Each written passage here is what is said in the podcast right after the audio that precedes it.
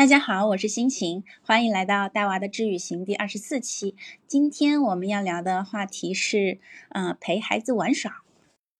嗯，大家好，我是黎生。陪孩子玩耍呢，其实已经成为我们现代社会的一个共识。我们不管是看外面的社社社交媒体上的一些舆论，还是说我们看现在去逛商场看到各种各样的店铺，其实陪孩子玩，它已经是成为不管是商家还是父母。还是其他相关行业的人员，都是已经不可避避免每天要面对的一个东西了。那不过似乎在这里面，感觉大部分人其实还处于一种从粗放到精细的发展阶段。为什么我会这么说呢？呃，很多家长他其实确实是陪孩子玩了，但是陪孩子玩就空有时长，没有一个呃所谓的高质量的时间段。呃，这里其实我想请各位家长扪心自问一下，你们真的觉得自己？懂得怎么陪孩子玩吗？因为实际上这个问题，当时在我自己还在做培训机构的时候，我是跟几个家长探讨过的。那实际上从他们解答下来，呃，从他回答可以看出，其实他们对于怎么高质量的陪孩子玩是有点懵懂的。因为在他们的认知里面，他们陪孩子玩的那些方法，大部分还是来自于他们自己童年的经历。他们知道可能要陪孩子玩一些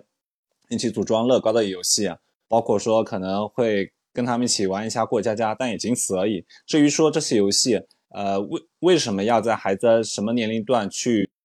呃尝试，或者说为什么要陪男孩子玩某些游戏，陪女孩子玩某些游戏，他其实他们其实都是呃比较懵懂的。所以我觉得这个话题今天我们可以来好好聊一下，因为心情同学他在这方面其实有非常丰富的教育跟呃经验。那其实。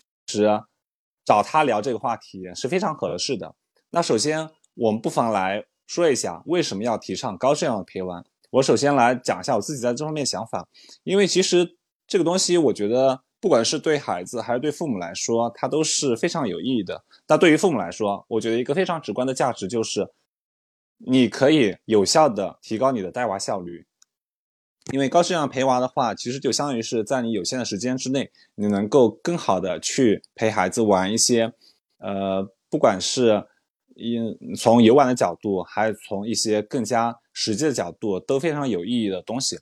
那我们都知道，现在父母其实因为各种各样的压力，其实平常带娃时间大部分都是局限在下班以后。那下班以后，你又有家务上的压力，然后可能还有一些工作上的压力，那带娃时间其实都是被严重压缩了。那这时候，我们提倡高质量陪玩，对于父母来说是一个提高他们那个整体生活效率的一个方式。那对于孩子来说啊，我觉得玩它除了能够满足孩子基本的依恋需求以外，它其实也能在其他各方面去更好的带动他们的成长。我觉得这方面其实是有一个悖论啊，因为我们经常说这个父母给孩子去报一些。课外辅导班是为了让他们更好的去成长，然后包括学习一些相关的呃社会化进程当中的一所需要的一些能力。但实际上，这里面悖论就是，通常你去送孩子去那些机构，那些机构主要的方式也就是通过玩的方式，对吧？当然，他们的陪玩方式可能会相对来说比较科学一点。那假如说父母也掌握了这些高效陪玩的方法，那是不是其实有些？呃，培训机构似乎也可以不去了，对不对？因为你玩，也就是为了更好的教他们。那不方这方面的话，其实我想问一下心情啊，就是在你看来，就是为什么我们要提倡高质量的陪玩呢？高质量的陪玩，我先针对你刚刚说的那个，嗯，就是有一些，嗯，叫什么培训机构就不用去了，这个 这个话，我先做出一个回应。我觉得是这样子的啊，嗯，很多的机构呢，嗯，确实是不只是为了陪玩和陪伴成长的，有的机构确实是除了嗯学习以外，还会承担像我作为一个老母亲，我需要把我家孩子放到里面去，然后让我自己喘口气，有这样的一个功能在的。所以很多的时候，嗯，你如果去决定是否送到一个机构去的话，你先要问一下你自己，你去你是真的是为了学习吗？然后他的学习的那个，嗯，叫什么来着？效率是有多少？就比如说游泳这件事情吧，游泳这件事情，其实大部分的小朋友就是有一个实验，他就说，可能两岁、三岁、四岁的小孩学开始学游泳的小孩，最终大部分基本上都是在五岁半开始学的。那么，如果你知道了这一个事实的时候，那你就很明确你要去送到嗯培训班里面去送他游泳，是为了玩吗？还是为了就是呃亲子关系？还是为了呃叫什么？还是为了真的让他学到游泳的技能呢？所以就是说，很多时候。如果你了解了这些事情之后，你内心就会有一个答案，就是我知道我五岁半才能够学会游泳之后，我依然选择现在把他送过去，那么很有可能是，嗯，是想要，嗯，找个地方让他安全的、快乐的，然后，嗯，呃，就是比较开心的玩耍。所以很多时候，嗯，有很多课程，其实我们在家里面通过玩耍的形式就已经能够，呃，得到就是你所想要的一些教育。教育方面的一些啊，就是成果了。但是很多时候，嗯，你送到培训班去，不只是为了教育嘛，还是为了，嗯，就是节省一下家人的精力的话，那就那就那就很需要送呀，对吧？那我们就是先大概聊了一下 为什么要提倡这个父母的高质量陪玩。呃，其实这个东西对于父母对于孩子来说，其实都是呃利大于弊的嘛。那另外一点呢，就是。也就到我们第二方面啊，就是怎么去，呃，重高质量的陪玩。因为我相信这个事情，呃，对于不管是家长还是说一些呃老师来说，其实我们都可以去好好的梳理一下。因为，呃，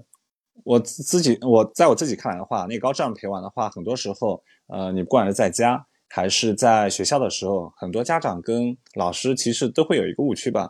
他们觉得，呃，陪玩很多时候就是受限于说场地，受限于所拥有的一些器材，然后他没有去拓展更多的可能性。那就像我们上一节所说的，这个父母亲其实是孩子最好的玩具。那这一期的话，其实就是把这个话题延展开来，对吧？你既然是父母是孩子最好的玩具，那我们怎么去陪玩呢？那请心情来分享一下在这方面丰富的经历吧。嗯，就是，嗯，如果是父母陪玩的话，嗯，包括陪孩子玩耍，就是他的时间分配具体是在哪些方面？我觉得很多时候是要根据小朋友的发育的重点去决定的。嗯，像我之前在那个杨老师的那个，呃，艾贝瑞的儿童发展课程里面，像杨老师他会有一个总结，就是说，嗯，小朋友在。嗯，早期的时候，什么东西是最重要的？那么我们玩肯定就要玩它最重要的东西嘛。什么叫最重要呢？就是说你在这个上面投入的时间是最少的，但是你获所获得的收益是最大。那么这件事情对于啊，就是儿童的成长来说，就是最重要的事情了。就比如说，嗯，你很早的时候就教他怎么样用筷子，就可能小孩就是九个月的时候你教他用筷子，对吧？那你肯定是，呃，花费的力气很大，但是呢，又，呃，最后获得的成果很小。那么这件事情就是不重要的事情。那么什么事情是重要的呢？就是在他九个月的时候，他想吃东西，啊，他用手指去捏，手指去摸，然后就刺激他的那个脑神经、脑细胞的发育，然后长出更多的突触，这些的之类的东西，它就是很重要的事情。在在他的。未来很久很久很久都会起到一些很关键的、很有用的作用。那么这件事情就是很重要的事情。所以呢，我们就是在玩的时候也是遵循这一个嗯这一个准则了，就是呃玩对他来说帮助最大，就是我们使的劲儿最小，然后收益最大的一些一些一些游戏，对吧？我们也是当爸妈的，就是像我们这种嗯。中年父母啊，就是其实精力是很有限的，就是，所以我们需要把好钢用在刀刃上。那么哪些事情是最重要的呢？嗯，呃，杨老师他是说了有三个点，一个是依恋，一个是心理理论，还有一个是执行功能。然后这三个我就不展开讲，它是啊什么道理啊什么的，反正就是你就要知道这三个东西很重要。然后它怎么重要呢？依恋呢，它其实是会，就是说你跟父母的亲密的嗯感情啊，然后呃就是他以后面对世界，然后他对这个世界的感觉呀，包括他的爱与归属啊，这个他包括他的幸福感，跟这个都是有关的。我们需要做到的是培养他的安全型依恋，但是这个我们就不展开讲了，只是说很多游戏里面，他会帮助你培养孩子的那个安全型依恋，然后对他的以后会有很多的帮助啊，我们记住这个就行了。然后还有一个关键的点呢，是一个叫心理理论的东西。然后心理理论呢，嗯，用大白话说就是说，嗯，让你家孩子知道人家在想什么，猜到人家在干什么，他背后的原因是什么。然后这个对于他以后步入社会之后是非常重要的东西。如果一个人他懵懵的，就是别人在干什么，他是猜不到别人在想什么的。然后他也没有同理心，他没有办法去理解别人去干什么的。那么他在社会上面的适应能力是会相对来弱来说弱一点的，对吗？所以心理理论这个东西。也是很重要的，这个这个相关的游戏也是很重要的。然后第三个呢，是执行功能。执行功能这个东西，我觉得可能是大部分的家长最最最最看重的东西了，因为执行功能它是跟学业成绩直接挂钩的。一个执行功能非常好的孩子呢，啊，他的学业表现往往是就是是相对是非常非常好的。然后他执行功能它的那个相关的一理论里面有个实验，可能大家都比较熟悉的。就是一个棉花糖实验，就是延迟满足实验。像执行功能如果比较好的话，他在这个方面也是会表现的很优异的。就是他能够控制自己在上语文课的时候，就好好的上语文课，然后不去想就是跟数学课，然后跟体育课相关的东西，不去想课下的那种什么跳橡皮筋儿啊之类的一些小游戏。所以说，执行功能跟学业是直接相关的。那么，嗯，了解了这三点之后呢？依恋、心理理论、执行功能这三个是最重要的。之后呢，我们就可以开展，呃，针对这几个点去开展跟小朋友哦玩耍的游戏了啊。这这个是一个呃基础的部分。嗯，那你刚刚说到这个执行功能那一块，确实啊。我觉得不管是对于家长还是老师来说，这个游戏能够提高，顺便提高孩子的这个执行功能，真的是大家都乐于想见的，对吧？我陪孩子玩，然后顺便还能提高一下他的各方面能力，其实是就何乐不为呢，对吧？那其实我这边就是延伸一下，就是其其实我们放在孩子身上，通常我们说，呃，能够提高其执行功能，也无非就是这几个方面嘛，就是一个是孩子的智力脑。还有孩子的语言脑、情绪脑、运动脑以及创意脑。那我们前面几期节目里面其实已经讲到了非常多，呃，这个有关语言学习，然后情绪控制啊这些东西啊，包括还传讲到了一期有关儿童创意的这个一期节目。那今天的话，其实我们把这五个部分都来重新讲一下，就是怎么去通过一些游戏的方式去教跟孩子更好的那个。沟通，然后促进他们的成长。那我这边先讲一下，就是之前我们在自己的机构里面呢，呃，也尝试性的就是把这些理论应用到实际当中。当然，可能呃运用的不是非常好，因为实际上你需要花大量时间去跟机构里面的老师去一起去协商，然后让他们去系统的学习这方面。但实际上，他们通常呃学习到的一些理论框架跟你所呃，想要给他们传输的框架是不太一样的嘛？那我们当时呢，其实主要是重点在语言学习跟情绪控制这两片，呃，就是跟他们适当玩一些游戏。你就比如说，呃，像语言学习这一块，我们经常性的就是，尤其是针对那种年龄还比较小的孩子，可能是经常性会玩一些，呃，就是朗朗上口的那种童谣，跟他们一起玩一下。就是跟他们一起唱歌这种，然后，当然我当时读下就是试验下来的感觉，就是这个东西还是确实是需要非常丰富经验丰富的老师去带着去做的。因为虽然我们把理论讲了，但是很多老师他在实际操作过程当中就发现他嫌烦，他觉得这个流程很慢，所以他经常性就是直接跳过，你知道的。吧，那所以我想问一下心情啊。首先，因为我对语言跟学那个情绪这两块是尤其感兴趣，你要不就这两方面先跟我们先讲一下，就是怎么去更好的陪孩子玩游戏。嗯，我想先说你那个机构的，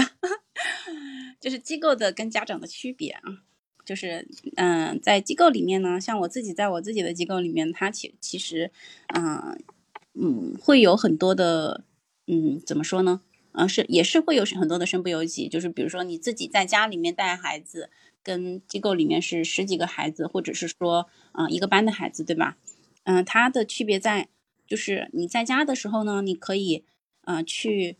跟随着孩子的兴趣，就是我家孩子他现在，嗯，最近感兴趣的是什么？最近感兴趣的是奥特曼啊，或者是感兴趣的是艾莎呀，然后我就跟他玩这个，那么就不会像在机构里面。他有时候一个班的这个这个孩子喜欢这个，那个孩子喜欢那个，对吗？然后就会啊，就是在老师在这玩，然后他在想别的，那么就需要很多的嗯方法去约束孩子。就是老师他的那个精力他也是有限的嘛，他有的时候会说，嗯，一整一整一整节课下来，就是嗯一会儿这个孩孩小孩就是走神了，没有完成任务，那个小孩怎么样了？嗯，那个是需要很多的精力去约束他的，因为他不感兴趣嘛，就需要很多精力。但在家里面可能就是，嗯，我们的玩法就是以跟随着孩子的兴趣为主，孩子想玩什么，我们就跟着他玩，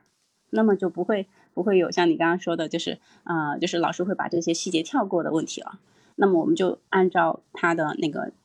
尽量更好的方法。就是尽量能够帮助孩子更好成长的方法就行了，就是就就会比较纯粹，所以这个是这个是它有一点区别的地方。那今那所以我是希望说，对吧？作为一个曾经的教育机构的管理人员，我是希望从你这边偷师一些，对吧？具体的方式方法的，就是呃，包括在家里面，你通常会使用一些怎样的那种小游戏，去适当的提高孩子这两方面的能力呢？其实语言的话，啊，我不知道你你你所说的那个课程是上的语言的什么课程？呃，你你刚刚描述的是小口才吗？还是？啊，不不不，其实并不到设计的，只是说让他们更好的去，呃，尤其是那种低龄孩子嘛，就比如说三岁左右的，其实也就是希望他们，呃，适当的扩充一下自己的一些语言词汇，然后包括让他们更好的去理解。呃，大人的一些言语当中，就是代表什么意思，诸如此类的。然后，嗯，同时，因为语言其实跟情绪的控制当中会有强强相关嘛，你很多时候通过引导，比如说一些卡片学习，然后让他们去更好的理解，比如说大人所说的这句话，它代表是怎么样的情绪，类似于这样的一些小游戏吧。哦，你想说的是这个是吧？我觉得。这语言的游戏的话，嗯，首先就是当然是推荐桌游了。首先就是说，如果你们家里面有相关的语言的桌游的话，呃，就是可以跟他一起玩一下。嗯，那那我就想啊，那没有桌游的话，我觉得语言的很好的游戏还是就是在玩的这个过程中啊，还是以过家家为主，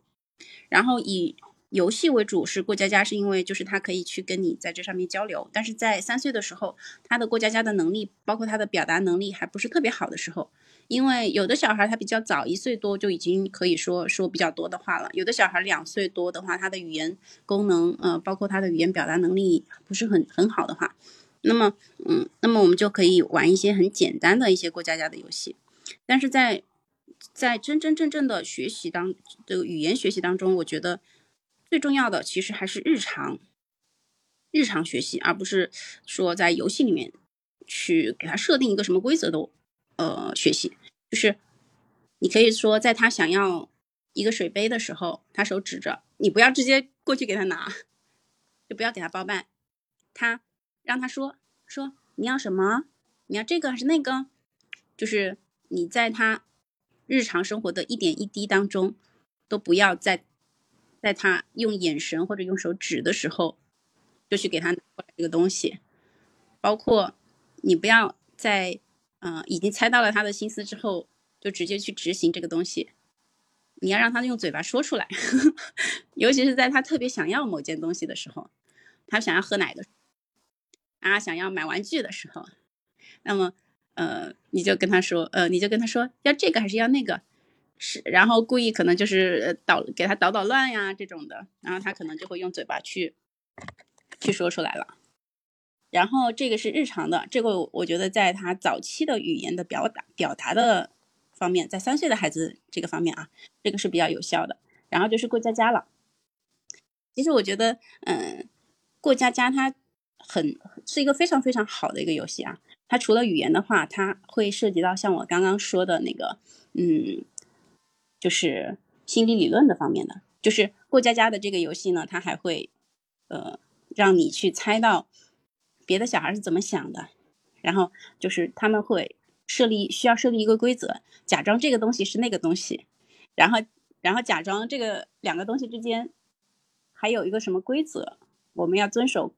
嗯，我跟另外一个合作的人，我们去要确保另外一个人也是知道这个规则的，然后我们能够共同遵守这个规则，一起玩这个游戏。就比如说。啊，假装这个小块头，呃，假装这个香蕉是电话，对吧？你要确定另外一个人也知道这个东西是电话，然后你们来一起打电话，对吧？你要能够理解他人的想法。嗯，在这种过家家的游戏玩耍的过程中呢，你一次又一次的去理解别人的想法之后呢，你就会发现啊，你看小孩儿就是特别能够，嗯，就是怎么说呢？看人眼色，他看人。转个身啊，或者干嘛呀？他一下就能够猜到别人是在做什么，想要做什么，因为他在那个过家家的游戏中，这些他都见过了，他都玩过了，他都知道了。所以我觉得，嗯，过家家是一个非常好的游戏。然后语言在日常和过家家中练习都是非常好的形式，但是在课堂上面的话，可能是有一点难展开的。在家里面的话，嗯，陪他玩过家家是一个非常高质量的一个玩耍的游戏，嗯。嗯，这结合我们前面说的，其实你这个陪孩子过家家，某种程度上我可以理解成啊，算是玩一种呃假想游戏，而不是说啊不是说假想游戏啊，就是做一种呃，你可以在这个其中加入很多呃实际生活当中可能会发生的场景，然后你在其中呃估计都可以顺便跟他讲一下如何去呃这种，比如说跟其他小朋友分享啊，然后包括说。让他理解一下这种情绪，应该都可以做到的吧？对，呃，那个过家家是一个万能游戏，你可以在任何搭里面搭配任何你想搭配的东西，包括过家家里面你可以搭配英文哦，假装我们是英国人，Hello，然后就开始了，然后 banana，喂喂喂，就是可能几个很简单的单词。就是因为日常的话，我觉得如果有一些就是高质量陪玩的意识的家长，应该家里也会有一些绘本啊，对吧？也可能会有一些之前玩过的、看过的一些书，完全就可以拿那些书作为剧本。你们假装自己是里面的谁谁谁，然后换过来假装一下，假装你们家小朋友是爸爸，然后你是宝宝，然后 你们怎么去玩？就是，然后呃，假装你们是外国人，你们会怎么说话？然后假装你们要一起去数数，数数，然后你们就拿一堆橘子剥开，然后一半一半的数。然后，呃，是你们是运动员，或者说你们是山里的人、野人，你们要去翻山越岭。然后假装你们是要跳舞蹈的人，一起跟着跳舞。所以，就是所有的游戏，所有的你想要练习的项目，全部都可以被归纳到过家家这一个游戏里面去。所以。我如果让我推荐游戏，且只推荐一个的话，那毋庸置疑，必然是过家家这个游戏了。嗯，不，我今天其实这个呃，就是发布这个节目的预告的时候，其实多多少少有点就是夸下了海口，对吧？你不可能今天我们不能说只给大家举这样一个呃过家家游戏，对吧？我们毕竟是一个这种。呃，已经就是说以育儿作为一个主题，我们必然是要给出那个各种父母，就是各种选择，让他们在从中挑选。当然，我们会说过家家必然是其中最好的那其中一个游戏。但其实，呃，有些情况下我们不得不说啊，尤其是我举个例子啊，有可能当那个作为一个母亲来说，她可能陪孩子玩过家家，她会玩的比较好。但是我相信。很多爸爸在这个过程当中，他其实确实玩的不够好，因为本身父亲他在过家家这个上面，他一来没有多少兴趣，二来其实在很多这个过家的情境当中，他可能反而融入的都不如孩子好。我觉得这这方面可能会打一定的折扣吧。呃，这这方面当然我似乎内涵了广大男同胞啊，呃，所以我我是想说，就是除了咱刚刚说的这个过家家以外，就比如说今天讲了这种五种孩子这种大脑发育的这种执行能力的提升，那我们不妨再推荐一下其他游戏啊。我这边先来讲一下，就是因为我们还讲到了一个。创意脑嘛，创意脑这个的话，我觉得反而是相对来说大家非常容易，而且也非常可以、非常方便去拿到各种各样的道具去一陪孩子一起玩耍的一部分吧。因为呃，即便说你没去买什么乐高有乐高的那种玩具，或者说呃展现机械原理的，那其实最简单的，你家里有各种各样的高低呃大小各不同的杯子，空杯子嘛。然后你可以运用敲杯子的方式给孩子演示，呃，不同的杯子，然后你用的力气、敲击的力气，嗯，大小各不同，然后展现出来的声音也是不同的。我们当时在机构里面的时候，呃，尤其是当孩子已经。对那些玩具已经有所厌烦的时候，因为有些小朋友在机构里面待的时间比较长，他可能，呃，一整天都待在那边，然后连续待了一个礼拜。我们现有的一些玩具上的储备，对于他来说，他似乎短期之内失去了他的呃吸引力。那我们就可能就会采取这种敲杯子，然后来创造声音的游戏，跟他一起来玩，因为这种互动性还是非常非常强的嘛。而且小朋友天生对这个声音是。嗯，非常敏感的。然后我们陪他玩的时候，整体他的专注度也非常高啊。其实我们也不会在这个其中跟他讲啊，为什么呃你敲击不同的杯子，然后大小不同会产生不同的声音。我们也不会讲这么多，只是让他去分辨其中呃你声音大一点，就是你敲击的声音大一点，然后你产生的声那个杯子的声音也会更大一点。只是让他有这种模糊的这种对声音的印象而已。然后渐渐的。可能让他对这方面有一些好奇心，我们只是抱着这种目的。我相信，呃，你在你自己的育儿以及教育经历当中，应该也有类似的一些方法吧？嗯，我觉得这个是非常有必要的。就是其实最开始的时候，小朋友在比较小的阶段的时候，他不可能一开始就给你，嗯，了解，就是就是他还是一个小朋小朋友的时候，他胃只有这么小，他的脑容量只有这么小，你一口气想让他吃个胖子是不可能的。所以我们就像你说的，让他去玩这个东西，对吧？这个就是最开始他第一吃的第一口，就是他见过这个东西，他看过这个东西，他了解这个东西。他在这个杯子敲这个的时候，他是发出这样的声音；敲那个的时候，他发出那样的声音，让他了解他们之间的不同，他们之间的区别，对吧？这是他的第一口。他首先要收集信息，他有了信息之后，再进行后面的判断。和一些就是嗯取舍，或者说一些总结和归纳，所以说这个第一步是很重要的。包括后面就是呃，包括也没有必要说一口气让他说，哎，因为呃这个什么什么就发生什么什么样的声音，然后他们之间的问题，他们之间连接是什么？我觉得对于对于最开始来讲，对于没有接触过这个事情的小孩来讲，这是没必要的。就是你你在他的那个嗯。现有的程度上面，每次加一点点就够了。然后，嗯，每次都要有新鲜有惊奇，然后也不要为了新鲜和惊奇就给他加太多太多太多的东西，他吃不了，他吃进去了，他消化不了也没有用，对吧？所以我觉得你刚刚说的这个很好很好。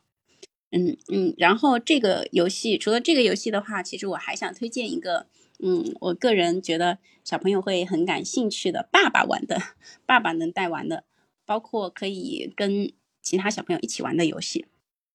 就是就是下楼去玩，下楼去像在创意的方面啊，就下楼去捡一些小树枝啊，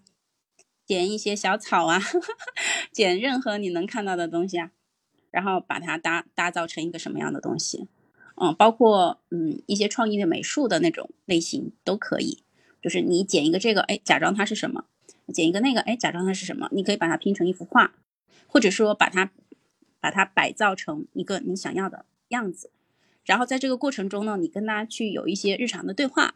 然后嗯，这些对话就能够让小朋友的想法，就是就是打开他的想法，可以做到他呃可以让这个世界变成他想象中的那个样子。这是宇宙，这是世界，这是一个小池塘，都可以嘛？对吧？所以这个是创意的游戏的方面。然后还有像我刚刚呃，除了推荐过家家，呃，它会对心理理论是有很大的帮助以外，我还有一个嗯游戏是想要推推荐，呃，关于执行功能方面的。嗯，执行功能方面就是跟学业成绩直接相关的游戏的话，啊，我觉得我个人是非常推荐一二三木头人这个游戏。这个游戏是是我们以前我们机构经常玩的一个游戏啊，就是带着小朋友们就就会经常一起在就是在一一片就是比较空旷的地方，就大家可以一起玩。嗯，为什么它会能够帮助小朋友提建提高那个执行功能呢？因为它是跟意志和控制是直接相关的，就是一二三木头人，那么你不许说话，不许动，那么你要控制你自己不许动，这是你自己在控制你自己。然后呃，你一二三木头人，然后我转过身，然后你就可以跑跑跑跑跑了，对不对？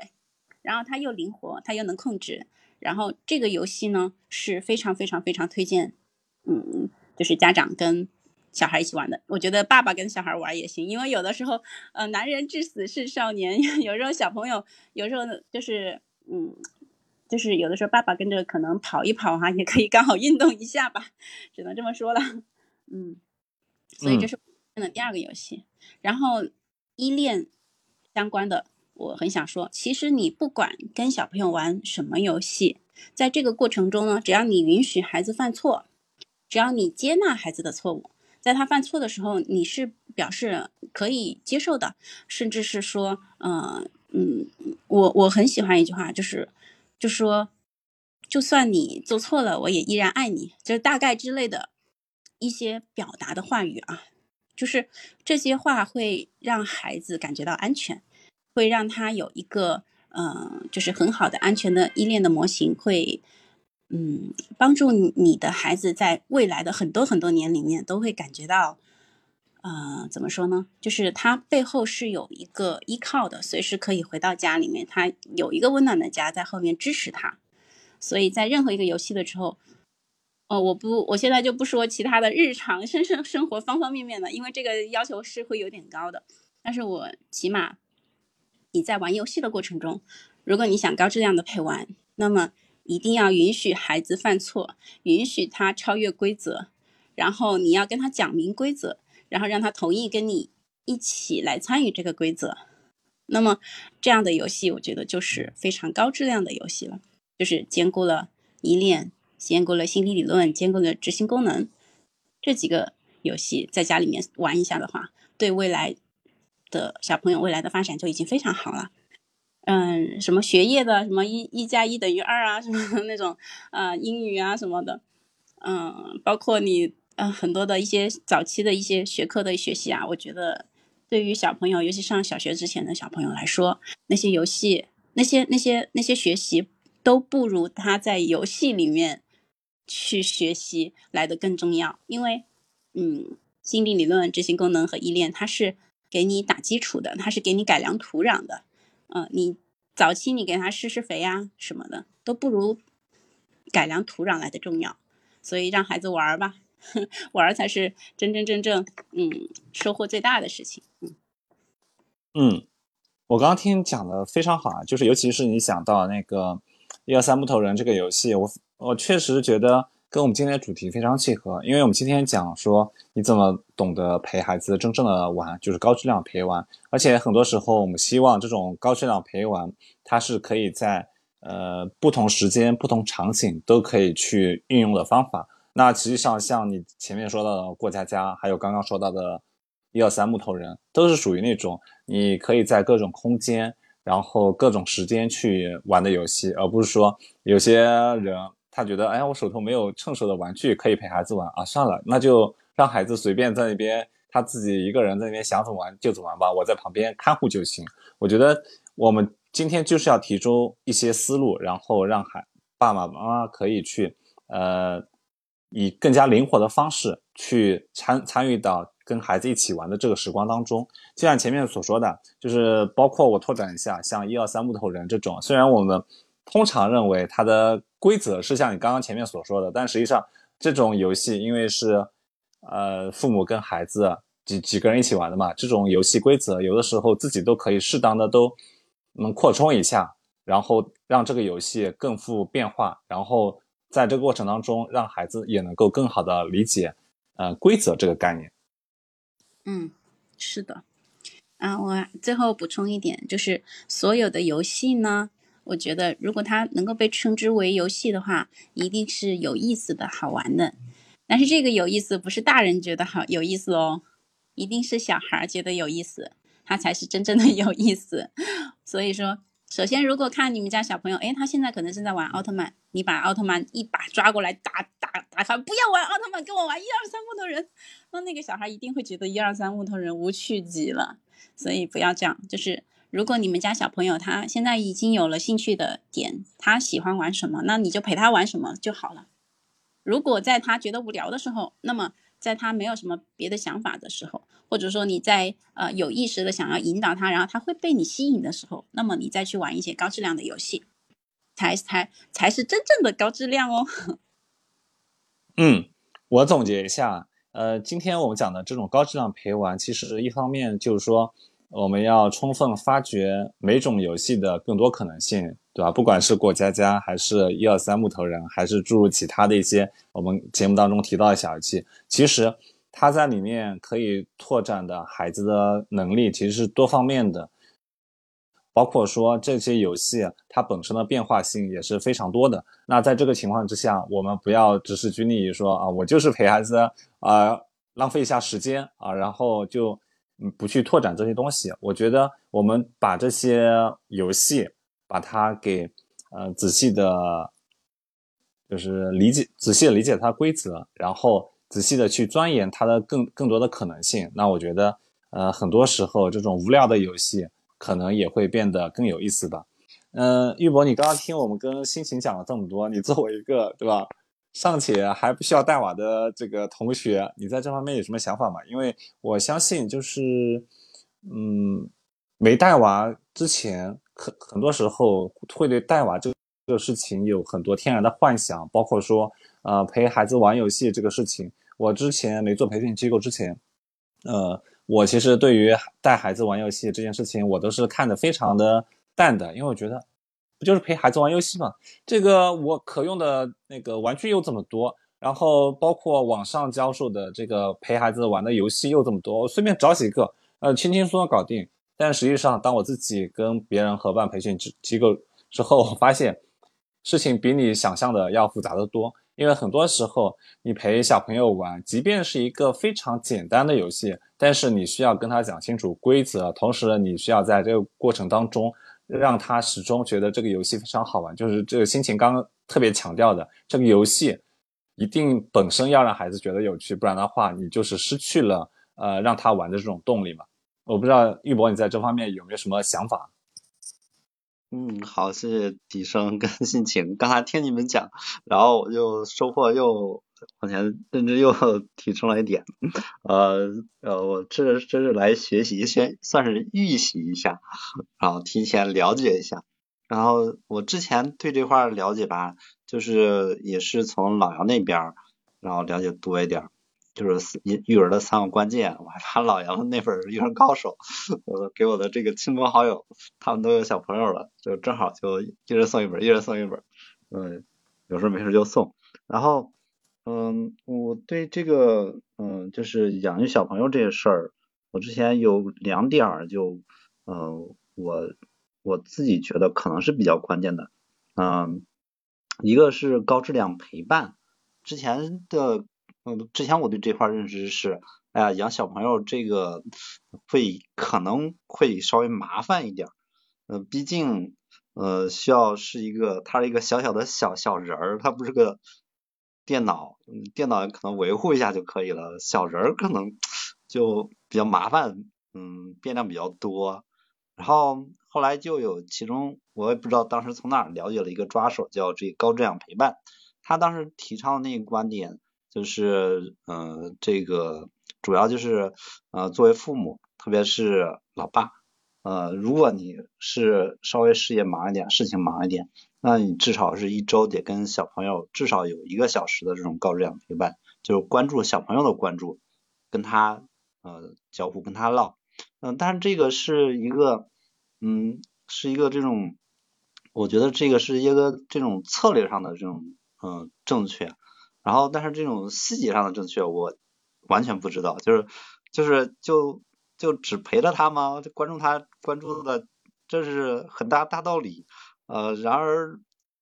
怎么跟他这个关注他关注的呢？然后今天你们我觉得可以把这块补上了，呃，就是通过这种游戏这种方式是最好的啊。OK，这是一点嗯对我的帮助。然后第二个点啊，我嗯对这个小朋友的认识是这样子的，就是他可能是一个比较大的这种教育理念，可能有点太虚了。他的核心思想也特别简单，就是把小朋友当成一个呃呃小雪球一样。然后，作为父母的这种作用就是把它推动起来，让它跑起来，让它燃烧起来啊就可以了。然后，嗯，从今天这个角度来讲的这角度看，那这个这个呃特别大的这种呃理念性的东西，如果要落到这种点上的话，这个游戏是极其好的这种切入切入点。嗯，其实我觉得玉博真的总结的很好。就是其实理念跟嗯现实的操作方面，它之间的桥梁，确实游戏是一个非常好的方式。然后很多时候，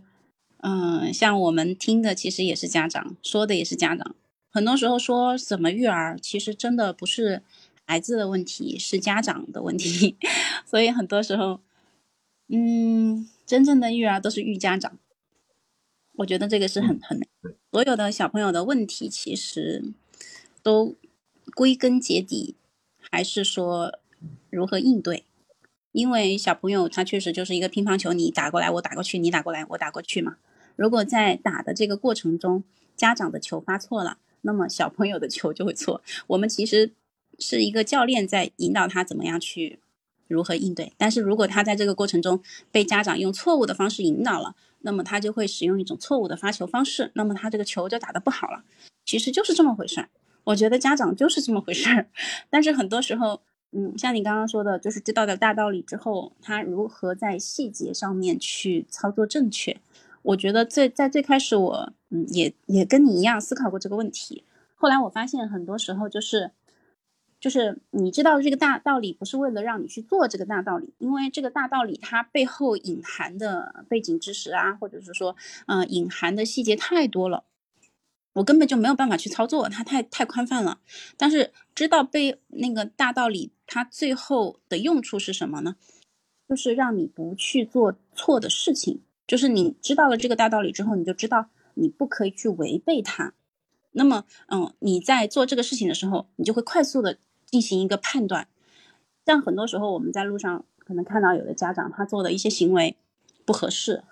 虽然说我们不一定知道他，嗯。怎么样做对？就是我自己换成我自己，我不一定知道他是怎么样，嗯，我也不知道我该当时处在这个情况下会做什么样的应对才是对的。但是因为我知道了一些嗯育儿方面的大道理吧，或者是基本知识，那么我就会知道他这个行为是不对的。